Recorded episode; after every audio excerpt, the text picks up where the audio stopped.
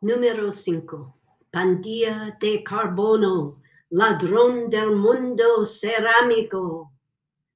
Durante la combustión completa de una cocción, los átomos de oxígeno unen con los de carbono, de carbono que existen en los combustibles como madera o gas para crear el calor.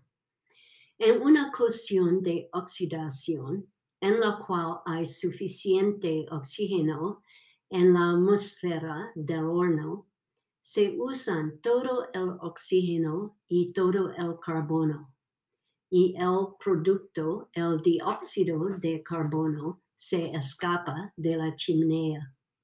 Sin embargo, no se finaliza completamente la combustión en una cocción de reducción, porque la alfarera reduce la cantidad de oxígeno en el horno.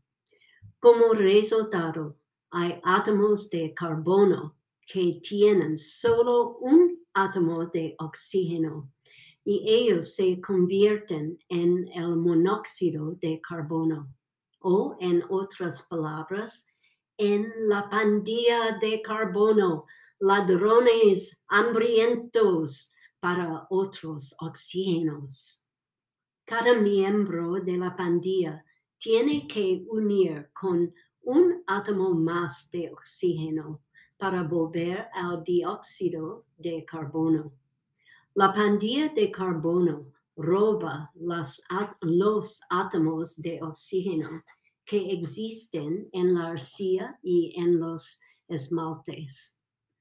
El robo afecta especialmente el cobre y el hierro. Usualmente el cobre produce solo las verdes en una cocción de oxidación. No obstante, en una cocción de reducción, si hubiera esmaltes hechos con el dióxido de cobre o el carbonato de cobre, la pandilla de carbono de inmediato robaría los átomos de oxígeno. oxígeno. Mágicamente, el cobre dejado en los esmaltes ahora produce un color rojo cual color es muy raro en las altas temperaturas. En China, la sangre de vaca, nombre de un rojo específico, era un esmalte sumamente apreciado.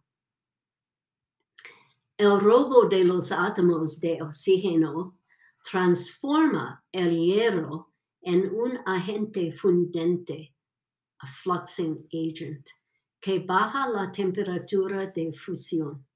A veces un esmalte con óxido de hierro, el que es estable en las bajas temperaturas, se funde en las altas temperaturas hasta que el esmalte corra ah, de la superficie de una olla.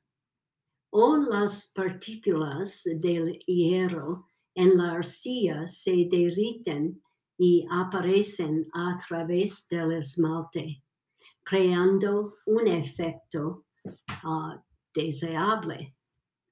En la foto de podcast se vean los colores tanto rojo de reducción como verde de oxidación en el mismo cuenco. ¿Cómo es posible? Hmm el que fue quemado en un quemado de Raku. Escuchen mi próximo podcast para aprender algo sobre Raku. Adiós.